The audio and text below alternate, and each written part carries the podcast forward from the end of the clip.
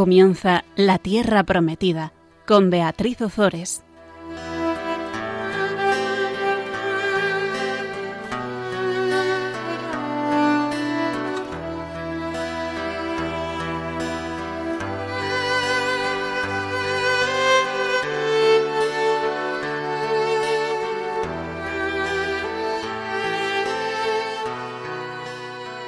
Buenas tardes, queridos amigos de Radio María. Aquí estamos con todos vosotros un miércoles más escuchando la palabra de Dios. Buenas tardes, Fabián. Buenas tardes, Beatriz. Bueno, hoy empezamos un, un nuevo libro. Exactamente, un libro apasionante como vamos a ver ahora mismo. Así que vamos a invocar al Espíritu Santo primero y luego empezamos con el libro, ¿te parece? Venga.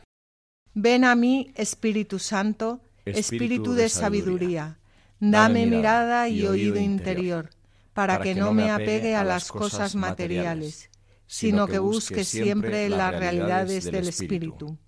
Ven a mí, Espíritu Santo, Espíritu de amor, haz que mi corazón siempre sea capaz de más caridad. Ven a mí, Espíritu Santo, Espíritu de verdad, concédeme llegar al conocimiento de la verdad en toda su plenitud. Ven a mí, Espíritu Santo, agua viva que lanza a la vida eterna. Concédeme la gracia de llegar a contemplar el rostro del Padre en la vida y en la alegría sin fin. Amén. Bueno, pues como decía, hoy comenzamos un libro, un libro nuevo. Mm, la verdad es que tenemos que decir, ya lo dijimos en el programa pasado, pero se lo recordamos a los, a los oyentes que no nos escucharon, que no vamos a comentar eh, los dos libros de crónicas. ¿Por qué? Pues porque, porque ya comentamos uno y dos reyes no es que los libros de uno y dos crónicas sean exactamente igual, pero sí vuelven a repasar toda la historia de la salvación. Así que pensamos que nuestros oyentes, que sois lo más inteligente que hay en el mundo entero, podéis leeros esos libros sin, sin nuestra ayuda y así podemos ir avanzando. Así que hoy comenzamos con el libro de Esdras. Es un libro precioso, es un libro eh, cortito, pero pero muy bonito porque nos, nos cuenta toda la vuelta del destierro de, de, Babilonia a Jerusalén, cómo llegan los judíos a Jerusalén y cómo reconstruyen el templo. El libro segundo de las crónicas, que como ya he dicho no hemos comentado, pero eh, eh, sí, decir que se cierra con, la narración de la ruina de Jerusalén. La ruina de Jerusalén entendida como consecuencia de la repetida infidelidad a Dios de sus habitantes. Y esto es importante porque no solo los libros de, la Biblia, sino la historia de nuestras vidas. Es importante que nos acerquemos a los libros de la Biblia y a la historia de nuestras vidas desde un plano espiritual, que no nos quedemos simplemente en la letra, sino que miremos más allá, qué es lo que el Espíritu que al fin y al cabo es el verdadero autor de los libros, el Espíritu de Dios, que, nos quiere, que nos quiere decir a través de las palabras. Bueno, pues terminaba el, el segundo libro de Crónicas con la narración de la ruina de Jerusalén, consecuencia de la repetida infidelidad a Dios de sus habitantes, y con el decreto del rey Ciro, ordenando de parte de Dios la reconstrucción del templo de Jerusalén y la vuelta de los desterrados. Así que os invitamos a que os vayáis al final del segundo libro de Crónicas, si, si todavía no os ha dado tiempo de, leerlo eh, con calma, y que, que, leáis el final del libro. Y ahora comenzamos con el libro de Esdras, que comienza exponiendo exactamente lo mismo que hemos dicho y a continuación nos narra cómo se lleva a cabo la reconstrucción del templo. Vamos a, vamos a, omitir por cuestiones de tiempo entrar en toda la introducción del libro de Esdras, pero eso en, en, la mayoría de las Biblias em, tenéis, bueno, en, antes de todos los libros tenéis unas introducciones fantásticas que os sitúan y que, y que os hablan de los libros. Eso también podéis hacerlo eh, por, vuestra, por vuestra cuenta. Pero aquí lo importante es leer esto a la luz del mensaje de Jesucristo. Y esto es como lo ha hecho la tradición cristiana a lo largo de los siglos. Ha leído estas páginas en sentido espiritual, como decíamos antes, buscando en ellas puntos de referencia para trabajar en la construcción de la Iglesia. Y así como el pueblo de Dios en el Antiguo Testamento volvió a reconstruirse después de esa dura experiencia que tuvieron eh, por, el, por, el, desierto y este pueblo de Dios pervivió a pesar de, de las dificultades, así también el nuevo pueblo de Dios se mantiene a lo largo de los eh, siglos, aunque es cierto que continuamente pues tiene y tenemos que superar, superar todos los, los obstáculos que, que se nos presentan. Y es que este libro, que vamos a meternos ahora con él, es una cosa espectacular porque eh, cuando a veces se dice, no, ah, es que el Dios del Antiguo Testamento no es el mismo que el del Nuevo Testamento, porque claro, no, no, este libro y el que su hermano, que es el siguiente, Nehemías, ¿no? Que en realidad incluso se piensa que eran un solo libro y que luego se separaron en dos rollos, pero que finalmente, perdón, que al principio era una única obra en dos partes, ¿no? Bueno, pues el libro de Esdras y de Nehemías, que cuentan, como estás diciendo, el regreso a la tierra prometida después del exilio, del destierro en Babilonia, es un antes y un después en la vivencia del pueblo de Israel. O sea, el pueblo de Israel con estos acontecimientos, y esto es lo fundamental, la fe judía y la fe cristiana son eh, la experiencia de Dios a partir de los acontecimientos. Y esto es muy importante. A diferencia de, todas las mitologías clásicas, de las tradiciones religiosas orientales y incluso del Islam, que se supone que es una revelación directa a, a una persona, ¿no? un dictado dicen la teología islámica, ¿no? Más, mm, más mm, integral, más pura, digamos, dice que es una, un dictado de un arcángel al profeta Mahoma. Bueno, pues a diferencia de todo lo demás, el judaísmo y el cristianismo son una fe que parte de los acontecimientos históricos, de los hechos que ocurren.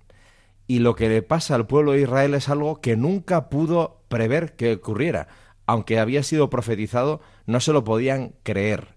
Y era que la capacidad de Dios para devolverles a la tierra prometida, a pesar de que su traición, la del pueblo, a la alianza que había establecido con Yahvé, era total y por tanto se había reventado todo, habían perdido la tierra, el templo había sido destruido, habían perdido la ley por el camino porque se habían destruido los códices de la ley y todo lo demás, resulta que este Yahvé es capaz de devolvernos a nuestra tierra, que el templo se pueda volver a reconstruir y que se pueda volver a regir la sociedad más o menos según la ley de Moisés. Entonces, ¿qué es lo que experimenta el pueblo judío? Una cosa fundamental para la fe cristiana también. Antes de que llegue Jesucristo lo podemos ver en este hecho histórico, ¿no?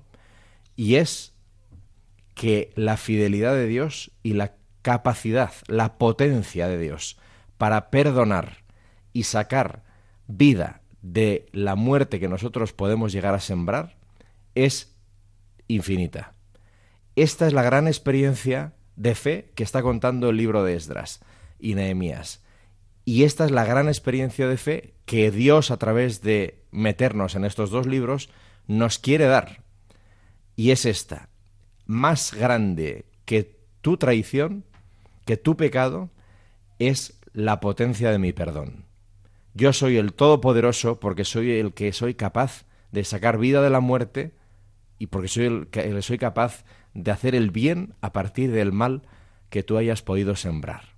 Esta es la gran lección de estos libros de Esdras y Nehemías, que es el corazón de la revelación judeocristiana, al fin y al cabo, y, y tenemos la ocasión de verlo en un hecho concreto como es la vuelta del pueblo de judío a Canaán, ¿no? Pero vamos a ver cómo esa vuelta no les deja igual que cuando se fueron. O sea, claro que el mal afecta a nuestra historia, claro que el pecado destruye, claro que...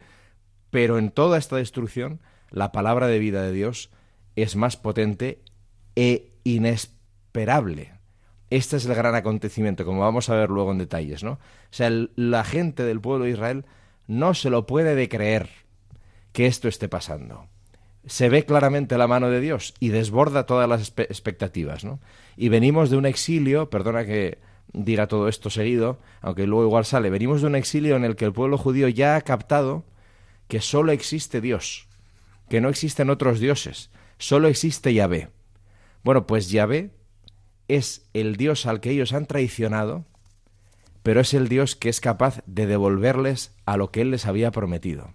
O sea que el único Dios que existe, que es el creador de todo, es fiel.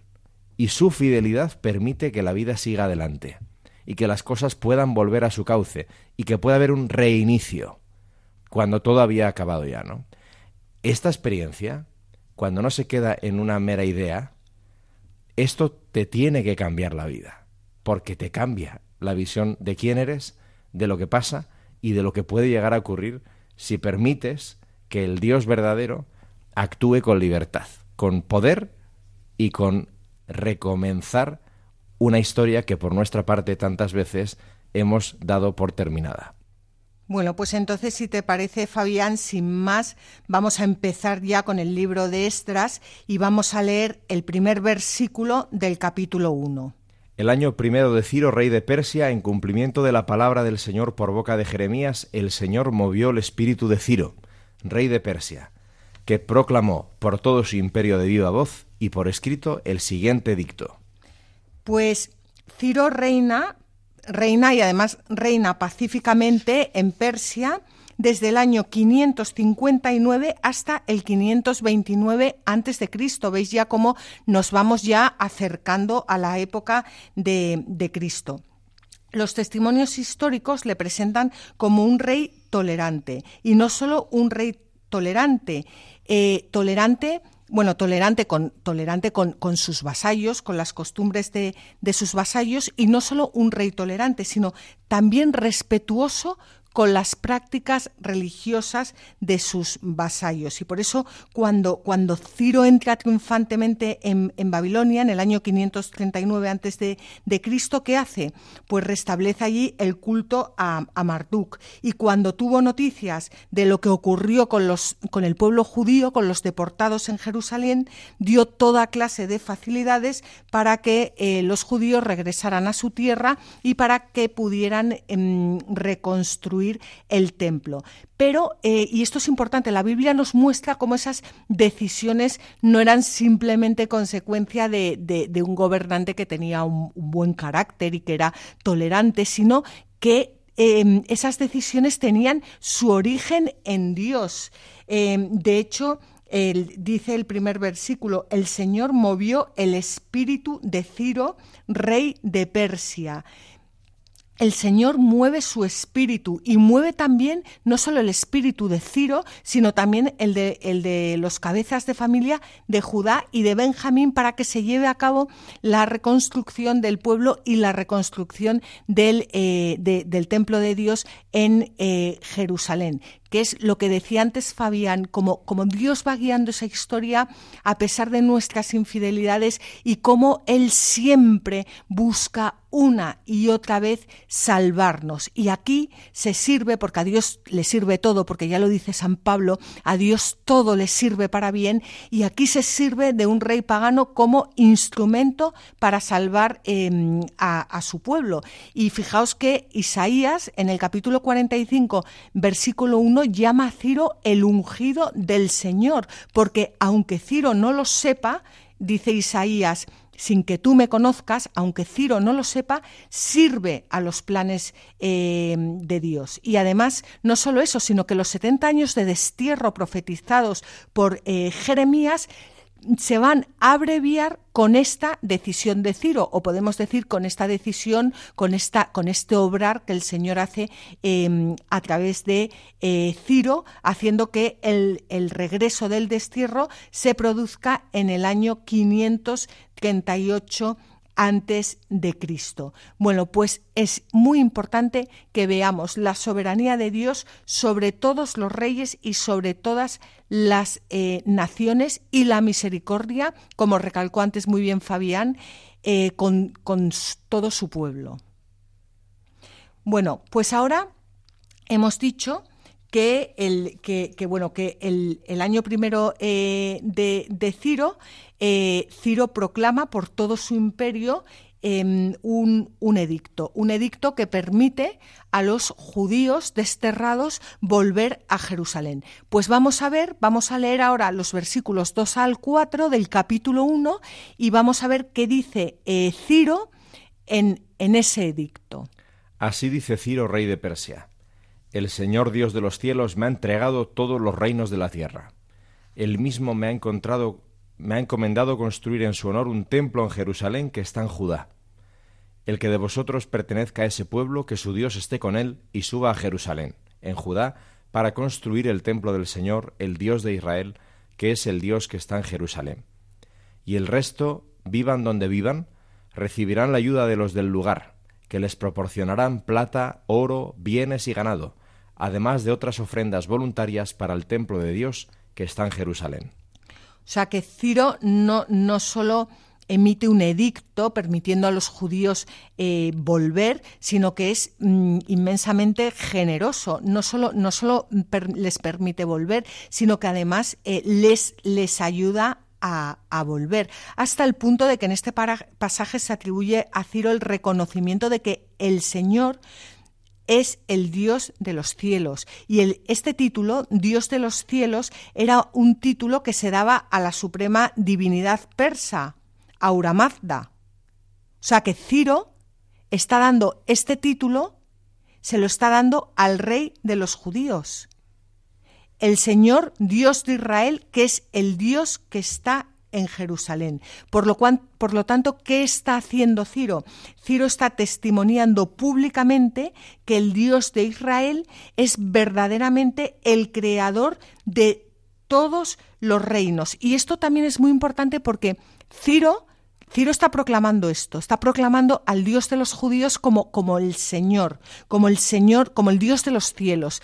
Pero pero, pero no, no es Ciro, o sea, es Ciro, pero es el Señor, es, es el Espíritu de Dios quien le mueve a proclamar eso. Por esto muchas veces nosotros decimos, bueno, esto lo ha dicho fulanito, eh, yo no me fío de lo que dice, pues eh, abramos más nuestro, nuestro corazón y nuestros oídos a las personas, porque Dios muchas veces nos habla a través de personas y de acontecimientos que tenemos a nuestro alrededor, que no necesariamente tienen que ser todos unos, unos, unos angelitos. Y Ciro lo que está haciendo con estas palabras, aunque en teoría es un rey pagano, es que está mostrando su fe, porque entiende que el pueblo de Israel es el pueblo de Dios ante todas las naciones y muestra además no solo su fe, sino también su piedad, permitiendo que todos regresen a la patria.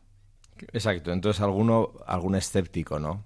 Podría decir, bueno, esto es como los judíos relatan lo que le pasó. En realidad lo que pasó fue que Ciro llegó, invadió Babilonia y a la gente que estaban sometidos y los habían deportado, pues él los, los vuelve a colocar en su sitio a cada uno y facilita la repatriación y cada uno con sus costumbres y demás, ¿no? Para mantener la paz en su nuevo imperio. Bien, incluso eso siendo así, la visión profunda de lo que está ocurriendo es la visión que da el libro de Esdras, que es a través de los acontecimientos de este rey pagano, Dios, el único Dios verdadero, y por eso ponen incluso en el Dios pagano este nombre, ¿no? El Señor Dios de los cielos, jugando con el título del Dios de este Dios de este rey pagano, está actuando en la historia. Entonces, no son incompatibles las dos cosas, simplemente que el libro de Esdras ofrece directamente la visión profunda de lo que está pasando. Y al hacerlo, pone de manifiesto que el que tiene fe se puede asombrar de cómo en medio de esta historia concreta y muchas veces muy ambivalente y muy ambigua en la que nos movemos los seres humanos en la Tierra, el Dios del cielo hace su obra. Y esto es espectacular. porque el Dios del cielo que hace su obra la hace a partir de las miserias que vamos dejando los hombres, como es la situación de Judá en estos momentos de su historia, ¿no? y a través de medios que nosotros jamás esperaríamos que utilizaría. Entonces, exactamente, esto no es una historia antigua, sino que es lo que nos está pudiendo pasar constantemente a nosotros en nuestro día a día a través de no sé qué persona que jamás esperaríamos que de ella pueda venir una palabra o un acto de Dios, o de no sé qué circunstancia familiar, laboral, de amigos, social, económica, política, como decía antes Beatriz, Romanos 8, todo acontece para el bien de los que aman a Dios, incluso cuando no podemos percibir qué bien está sacando Dios de ahí, ¿no? Entonces, este libro es constantemente una referencia a cómo podemos nosotros ver nuestro día a día a la luz de la fe. Pues si te parece, vamos a leer ahora un comentario de San Beda sobre cómo Ciro proclama el poder de Dios. Cuentan las viejas historias con las que coincide la profecía de Daniel que Ciro, rey de los persas, aliado con Darío, rey de los medos, destruyó el imperio de Babilonia, dando muerte a Baltasar, el último de sus reyes, dejando también la ciudad asolada y arrasada. Por cierto, que al saber Ciro que le había entregado el reino del Dios de Israel, tan pronto como se apoderó de aquel reino que había hecho cautivo al pueblo de Israel y lo esclavizaba, dio permiso a los israelitas para volver a su patria y reedificar el templo de su Dios, que había sido incendiado. Y el mismo decreto de libertad otorgó no sólo de palabra a los presentes, sino también a los que vivían alejados por todas las regiones de su reino. Y con las cartas que enviaba hizo saber que aquel que era el Dios de Israel era el verdadero Señor y Dios del cielo, y confesó públicamente que era el autor de todos los reinos. Pues aquí tenemos este, este bellísimo comentario de, de, de San Beda. Y una cosa curiosa es que Ciro se expresa en sentido monoteísta. En sentido monoteísta que puede ser o bien por su origen, por su origen persa, porque, porque los persas em, conservaban en, en, la religión de Zaratustra una sombra de monoteísmo, bueno, aunque admitían un doble principio del bien y del mal, pero bueno, por, bien por su origen persa o bien, y que esto es lo, más probable, es que Ciro conociera la religión eh, judía, porque en su corte había, había muchos judíos. Entonces, em, bueno, él, podía, podía conocer, podía ser conocedor de, la religión judía y de ahí también la importancia de, de predicar y la importancia de hablar de Dios pues a tiempo y a destiempo, porque porque si Ciro fue, fue, capaz de escuchar al Señor es porque también antes pues había oído, había oído hablar de él, algo, algo sabía de él y, bueno, pues, pues que cuando hablamos a tiempo y a destiempo siempre se van abriendo los corazones de, las personas. Sí, y ahora que hablabas de que había judíos en la corte de Ciro, es impresionante eh, desde cualquier punto de vista esto del pueblo judío, ¿no? O sea, ¿cómo es posible que exista algo así como los judíos?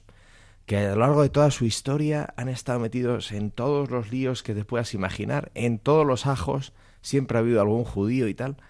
Pero ¿qué pasa con este pueblo? Que le van saliendo estas, estas vueltas de la historia y, y, ahí están, ¿no? Y ahí están ahora, bueno, pues que incluso tienen un estado propio en Israel y demás.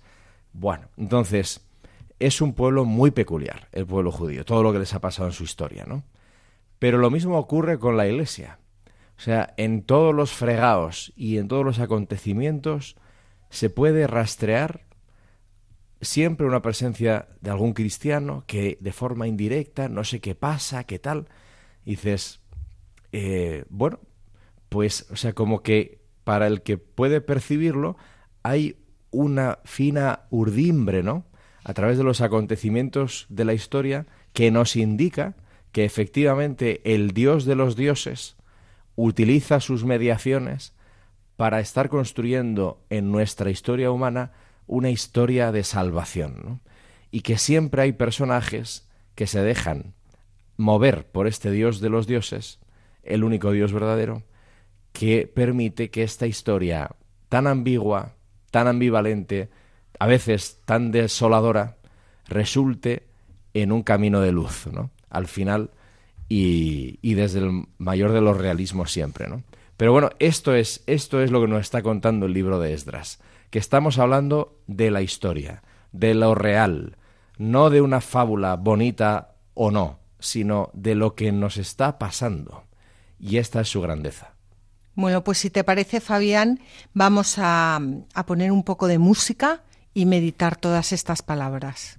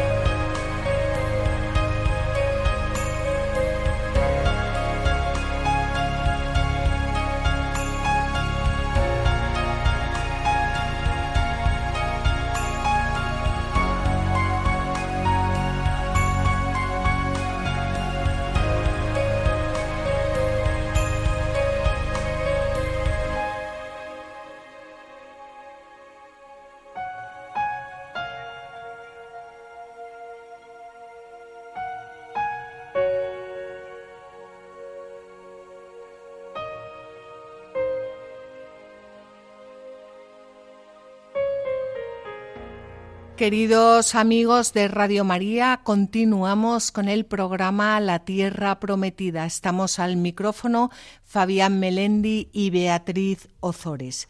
Hablábamos de que en este programa comenzamos con el libro de Esdras, que nos cuenta toda la vuelta de los desterrados en Babilonia a Jerusalén y cómo reconstruyen el templo. Decíamos que el rey Ciro de Persia acababa de emitir un edicto permitiendo, no solo permitiendo a los desterrados volver a Jerusalén y reconstruir el templo, sino también ayudándoles, prestándoles ayuda. Así, con el edicto de Ciro, el pueblo se pone en camino. Y vamos a leer ahora los versículos 5, 6 del capítulo 1 del libro de Esdras. Los cabezas de familia de Judá y Benjamín, junto con los sacerdotes y levitas y todos aquellos a los que Dios había despertado el espíritu, para que subieran a edificar la casa del Señor que está en Jerusalén, se pusieron en marcha. Todos los que les rodeaban les ayudaron poniendo en sus manos objetos de oro, plata y bienes, ganado y valiosos regalos, además de otras ofrendas voluntarias.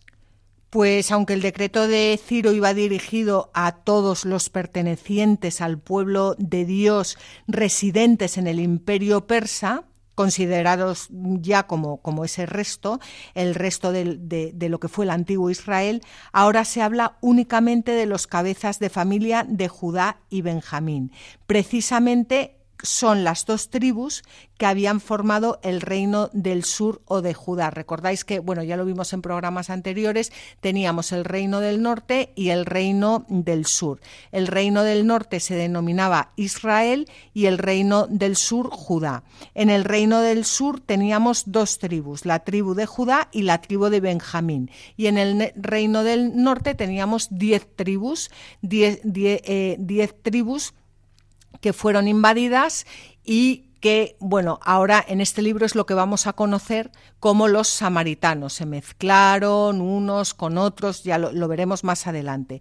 Pero los que vuelven, los que vuelven a Judá a reconstruir el templo, son los que ahora se van a denominar judíos a partir de ahora, los de la tribu de Judá y Benjamín, los desterrados.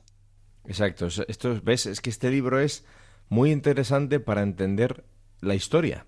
Entonces, ¿cuándo empieza técnicamente el judaísmo? El judaísmo empieza en este momento. Claro. Entonces, es en el siglo V, VI, antes de Cristo, cuando se puede rigurosamente hablar de judaísmo. Entonces, cuando hablamos, no, el judaísmo, ¿quién fundó el judaísmo? Pues el fundador, Abraham. No, no es exacto. Abraham es un señor que empezó, se movió, tal, o había muchas tribus, empezaron a organizarse, luego bajan a Egipto con José, vuelven, Moisés, no sé cuántos, tal, la tierra de Canaán. Pero ¿cuándo empieza el judaísmo? Aquí, cuando esos que han sido deportados a Babilonia regresan a su tierra original y esto nos indica la importancia del acontecimiento. Es tan importante lo que está pasando aquí que marca el inicio de lo que técnicamente se llama el judaísmo.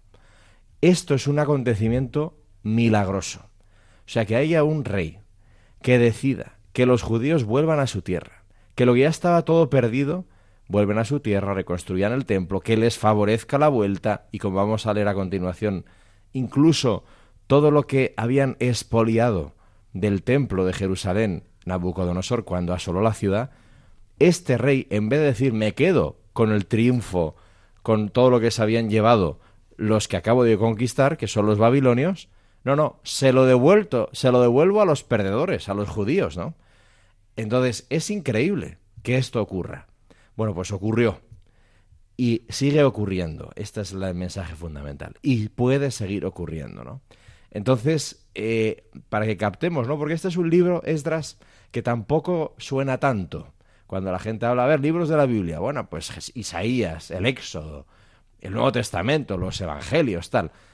Pero el libro de Esdras, bueno, pues tampoco contará gran cosa. Pues sí, es fundamental este libro, ¿no? Entonces, venga, vamos a darle Vamos a darle. Entonces, que nos quede claro que las diez, eh, las diez tribus que formaban el reino eh, de Israel nunca volvieron del cautiverio de Asiria y los que se quedaron se mezclaron con, con otros pueblos. Y ahora tenemos el reino del sur, el reino de Judá, con eh, las tribus de Judá y Benjamín y por supuesto los levitas que van a volver del destierro y aquí comienza propiamente lo que son los judíos, como bien acaba de contar eh, Fabián. Por tanto, la reconstrucción del pueblo en la nueva etapa que va a comenzar se basa exclusivamente en lo que fue el reino de Judá con los sacerdotes y levitas que habían permanecido en el templo de Jerusalén, porque para, para el autor del libro de, de Estras, Judá era solo los, los, miembros de Judá, bueno, Judá y Benjamín, Judá había absorbido a Benjamín, eh, eran el verdadero eh, pueblo de Dios. Y entre estos, y de manera muy especial, los que eh, volvieron, los que volvieron a Jerusalén, los desterrados, los que volvieron de, de Babilonia. Y obviamente este pueblo de Dios, que es una nación santa, no podría ser restaurado sin, sin su culto y, sin su templo, que es el fundamento de, de, todo el pueblo de Israel, el culto al verdadero Dios y el templo a través del cual pues realizan o en el cual realizan todo ese culto. Y precisamente por esto que estás ahora diciendo, Beatriz, es impresionante también dar el salto al Nuevo Testamento desde este libro de Esdras, porque eh, en realidad, en clave cristiana, esto es un anticipo evidente del acontecimiento histórico y transhistórico, es decir, que atraviesa y que supera las dimensiones de lo histórico, de la resurrección de Jesucristo. ¿Por qué la resurrección de Jesucristo es, obviamente, es el inicio del cristianismo, ¿no? Así como la vuelta a la tierra prometida es el inicio del judaísmo, técnicamente hablando, la vuelta a la vida pero de una forma totalmente nueva, transformada y transformadora de Jesús, el Cristo, a la vida, eh, es el inicio del cristianismo. Eh, es un acontecimiento de tal calibre porque el pueblo judío aquí descubre en el hecho histórico que el Dios que se les ha revelado es fiel más allá de lo posible, de lo imaginable vuelven, a su tierra, se reconstruye el templo y tal. Impensable. ¿Qué pasa con los discípulos de Jesús? Los discípulos de Jesús ven, experimentan, comprueban un acontecimiento histórico y que desborda la historia, que es que Jesús, al que habían visto torturar, machacar, destruir y aniquilar como un maldito o como un animal en una cruz, está vivo. Esto, que es impensable, ocurrió. Y como ocurrió, inició el cristianismo. Se fundó la iglesia. El Espíritu Santo llenó los corazones de aquellos hombres y aquellas mujeres y el Evangelio se empezó a proclamar por el mundo. Entonces, ¿qué comprobaron los cristianos, los primeros cristianos? Que el Dios del que Jesús hablaba. Es más, la autopresentación de Jesús como el Dios que se había revelado ya al pueblo de Israel desde siempre. Era él mismo. ¿Y cómo se puede demostrar eso? Con un acontecimiento de tal calibre que sea inimaginable, pero ocurre. Inimaginable, pero cierto. Increíble, pero verdad. ¿Y eso en qué consiste? En el acontecimiento de la resurrección.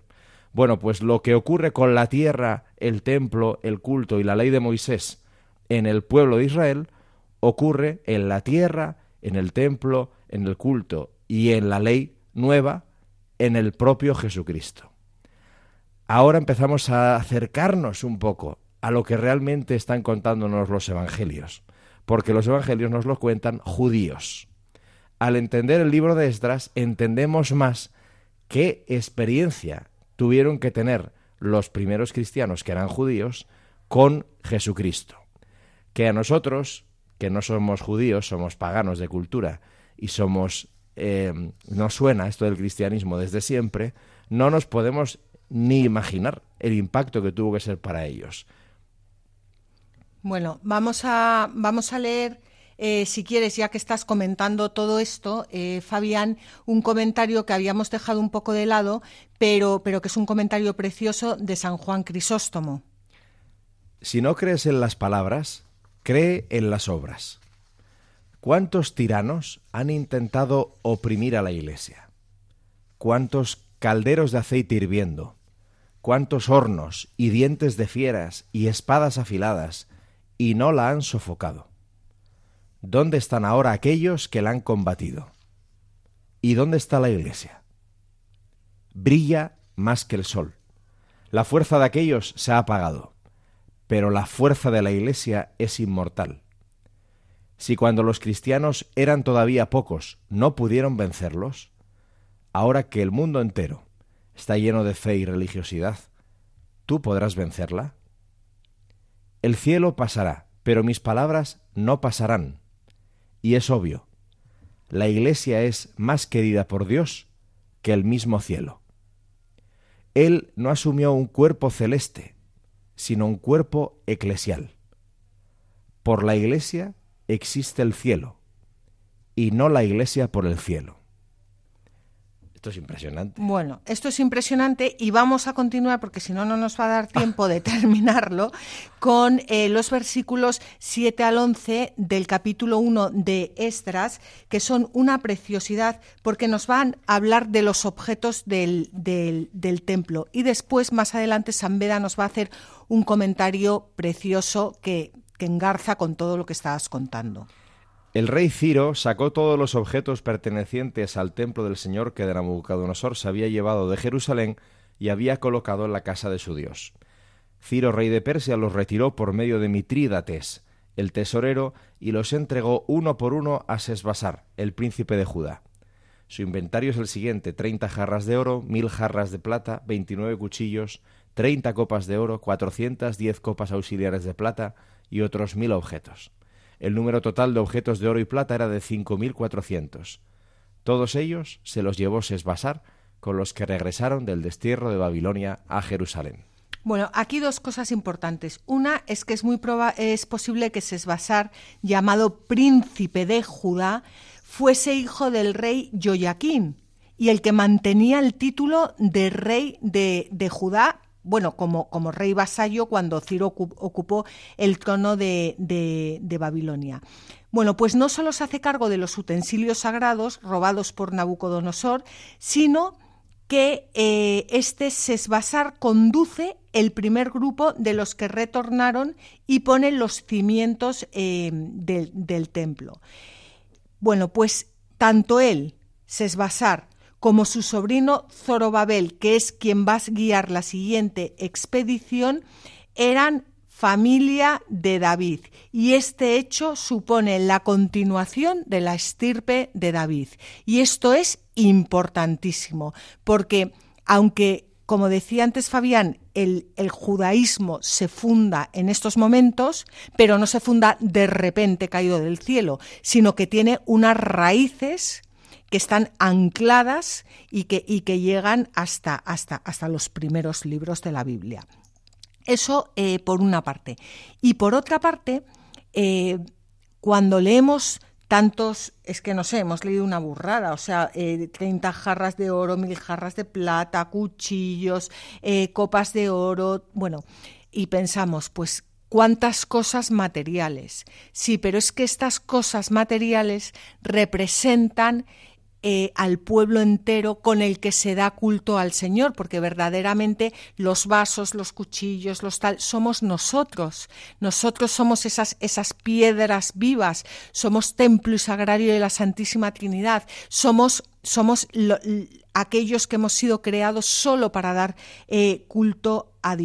Y hace San Beda un comentario precioso que habla del simbolismo de estos vasos. Las copas de oro y plata, vasos grandes y hermosos, representan los corazones de los sencillos, que no saben esconder dentro un pensamiento de astucia, sino que se acostumbran a manifestar con sencillez lo que hay en su corazón.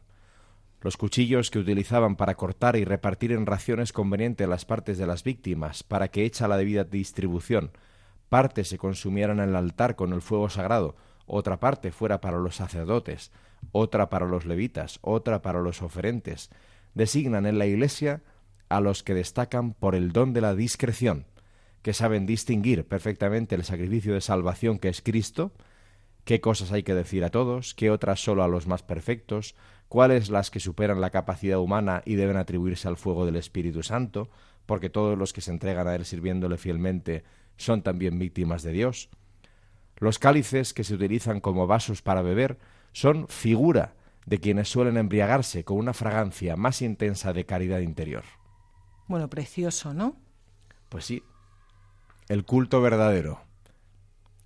y, de ahí el, también el comentario que tú, que tú querías leer, em, bueno, que tú querías leer, no, que teníamos tanto interés en leer, pero que tú que no querías que se nos pasara, de San Juan Crisóstomo, porque por, por, mucho que, quieran acabar con, con, el pueblo de Dios, con por mucho que quieran acabar con la Iglesia, eh, no, no, es que no lo van a conseguir nunca. Exacto, porque ¿cuál es el gran salto entre el libro de Esdras y el Nuevo Testamento? y en los relatos de la resurrección y el libro de los hechos, de los apóstoles y las cartas. El gran salto es que aquí estamos hablando de una recuperación de lo exterior, que en aquella época era lo más que se podía pedir. Volver a la tierra física, un templo nuevo, todo lo necesario para el ritual cúltico en el templo, pero lo que ocurre en el Nuevo Testamento es que los apóstoles captan que la resurrección de Jesús que es histórica, es también transhistórica, supera las dimensiones de lo histórico, porque lo que ocurrió en el Gólgota y en el sepulcro ya no sólo le ocurre a Jesucristo, que es la cabeza, sino que le pasa y le pasará a su cuerpo. ¿Y cuál es su cuerpo? La iglesia. Por eso decía San Juan Crisóstomo, la iglesia visible, la que reconocemos, y la iglesia, que no podemos reconocer sus límites finales. Entonces dice San Juan Crisóstomo, pero ¿a dónde crees que vas? Nadie nunca podrá destruir a la iglesia. ¿Por qué?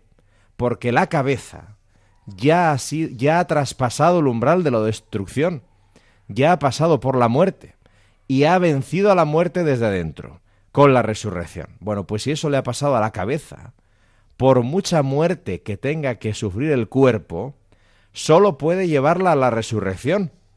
Entonces la muerte, desde que Cristo la ha atravesado, se ha convertido en alianza, en aliada de Dios. Dios la ha asumido de tal manera que es incluso una mediación de su salvación.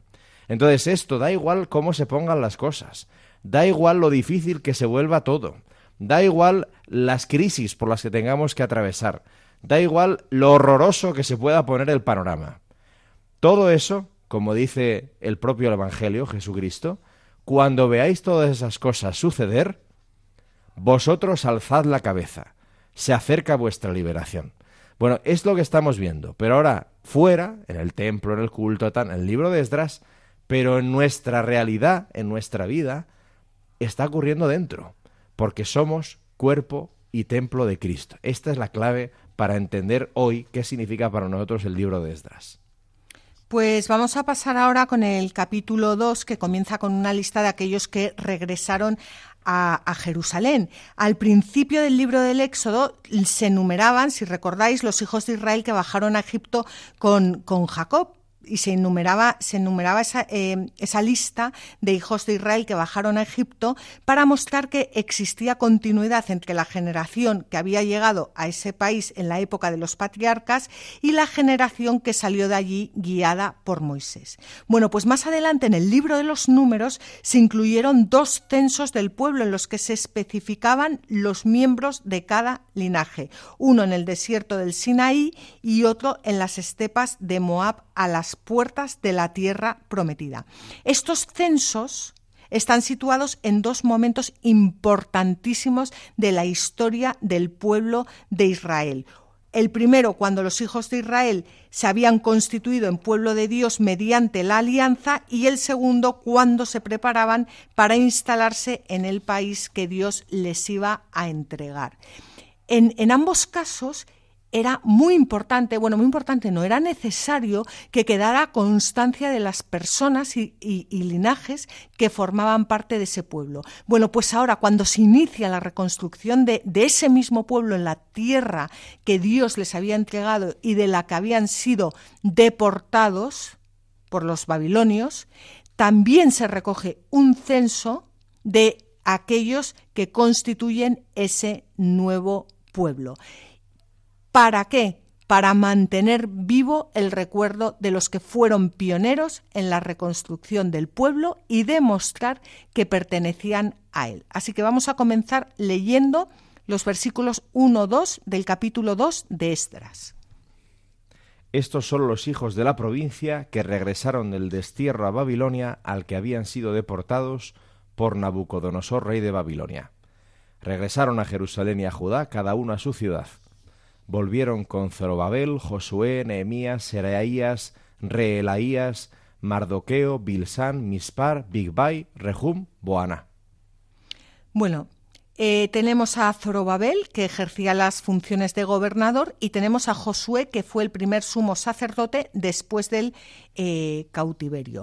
Y a continuación, y no vamos a leer los versículos por falta eh, de tiempo, el autor nos da la lista de los hombres del pueblo de Israel. nos da la relación de sacerdotes, la relación de los levitas, cantores y porteros, los netineos, o siervos del templo, y los hijos de los siervos de eh, Salomón, que, eran también siervos del, del templo, pero eran descendientes de prisioneros de guerra que, habían, que habrían abrazado el judaísmo y que ejercían los, los servicios eh, más eh, humildes. Y y lo que para nosotros no es importante, bueno, no es importante o a lo mejor no entendemos la importancia, para ellos, como hemos visto, es importantísimo porque no son meros nombres como nos pueden sonar a nosotros, que decimos que nombres más raros y no, es que esos nombres son personas, son aquellas personas que Dios ha elegido para llevar a cabo la historia de la salvación. Y no solo pertenecían a Judá los que habían emigrado de Judá a Babilonia, sino también los que nacieron en Babilonia eh, de, su, de su estirpe. Y estos nombres son eh, tan importantes y es tan importante mostrar que, pertenecían al, pueblo de Dios que a continuación, y esto sí que vamos a leerlo, el autor deja constancia de aquellos que no subieron eh, también a, perdón, que subieron también a Jerusalén, pero que no pudieron probar su ascendencia judía. O sea, para el autor es importantísimo. Estos que vamos a leer ahora no pueden probar su ascendencia judía, por lo cual suben también a Jerusalén, van con el grupo, pero no forman, pero no, pero no bueno, no forman parte de ese pueblo, sí forman parte de ese pueblo, pero, pero no, no tienen la certeza. La estirpe, La estirpe, eso, mm. que no me salía la palabra. Vamos, vamos con los versículos 59 al 63 del segundo capítulo de Esdras. Y estos son los que subieron desde Tel Melach, Tel Harsa, Kerub, Adán e Imer, que no pudieron dar razón de su familia y su estirpe, sino tan solo de pertenecer a Israel. Hijos de Delaías, hijos de Tobías, hijos de Necodá, 652. Y de los hijos de los sacerdotes, hijos de Jabías, hijos de Cos, hijos de Barzilai, que había tomado como esposa a una de las hijas de Barzilai, el de Galaad, y se le llamó con el nombre de éste. Estos son los que buscaron los registros de su genealogía, pero no los encontraron. Por eso fueron apartados del sacerdocio. Y el gobernador les dijo que no comieran de lo santísimo hasta que surgiera un sacerdote para los Urim y los Tumim. Bueno, es impresionante, ¿eh? O sea, que, que, no, no podían participar en el sacerdocio ni comer de lo santo hasta que no viniera un sacerdote con los urim y los tunim, tumim, que ya lo habíamos explicado en, en, otros programas, que lo echaba suertes para, para ver si, si realmente pertenecían. O sea, qué importancia le da el autor a pertenecer realmente al pueblo de Dios. Trasladado a nuestros días, bueno, pues aquellas personas que no están bautizadas, pues no pueden, eh, no, no, no, no, pueden participar en el sacerdocio eh, ni pueden comer de lo santísimo. Es que esto no es ninguna broma. Exacto. Eh, esto daría para hablar, pero no tenemos tiempo. No. Solo una cosa que me parece clave para entender cuatro cosas, eh, pero vamos a decir solo una. ¿Quién es el que lidera la entrada del pueblo de Israel en la tierra de Canaán cuando Moisés muere y no culmina la obra, sino que lo hace su sucesor? se llama Josué, que en hebreo se pronuncia Joshua o Yeshua, depende de la zona. ¿Quién es el que, como sacerdote, vuelve a la tierra prometida acompañando a Sesbar o a, Zorobabel, depende cómo se le llame? Josué, que se dice Yeshua o Joshua. ¿Y quién es el que abre las puertas definitivas del reino eterno y la tierra final a la que Dios nos ha destinado desde la creación del mundo? Yeshua o Joshua, que en castellano decimos Jesús. Esto es muy importante. O sea, este tipo de cosas de lo cual la Biblia está llena es de lo que hay que es de lo que hay que empezar a pillar para captar que las historias de la Biblia son infinitamente más ricas de lo que nosotros a veces podemos percibir. Pues vamos rápidamente, si quieres acabar, con el versículo 2, con los capítulos 64 al 67. Toda la asamblea la constituían 42.300, además de sus siervos y esclavas, que eran 7.337, así como sus cantores y cantoras, que eran 200 tenían 736 caballos, 245 mulos, 435 camellos y 6.720 borricos. Simplemente decir que los cantores y, cantoras mencionados en el, en el versículo 65 sugieren ese carácter litúrgico y de peregrinación que tuvo la marcha. Y con esto cerramos el Como es la Iglesia en la historia del mundo. bueno, pues muchísimas gracias a todos vosotros por habernos acompañado. Estaremos de nuevo dentro de 15 días. Sabéis que podéis escribirnos al mail la tierra prometida Podéis escuchar estos programas en la página web de Radio María o en el blog latierraprometida.es. Y como siempre, os animamos a que cojáis vuestras Biblias y no dejéis de leerlas, meditarlas y rezarlas, porque en los libros sagrados el Padre que está en los cielos sale amorosamente al encuentro de sus hijos para conversar con ellos.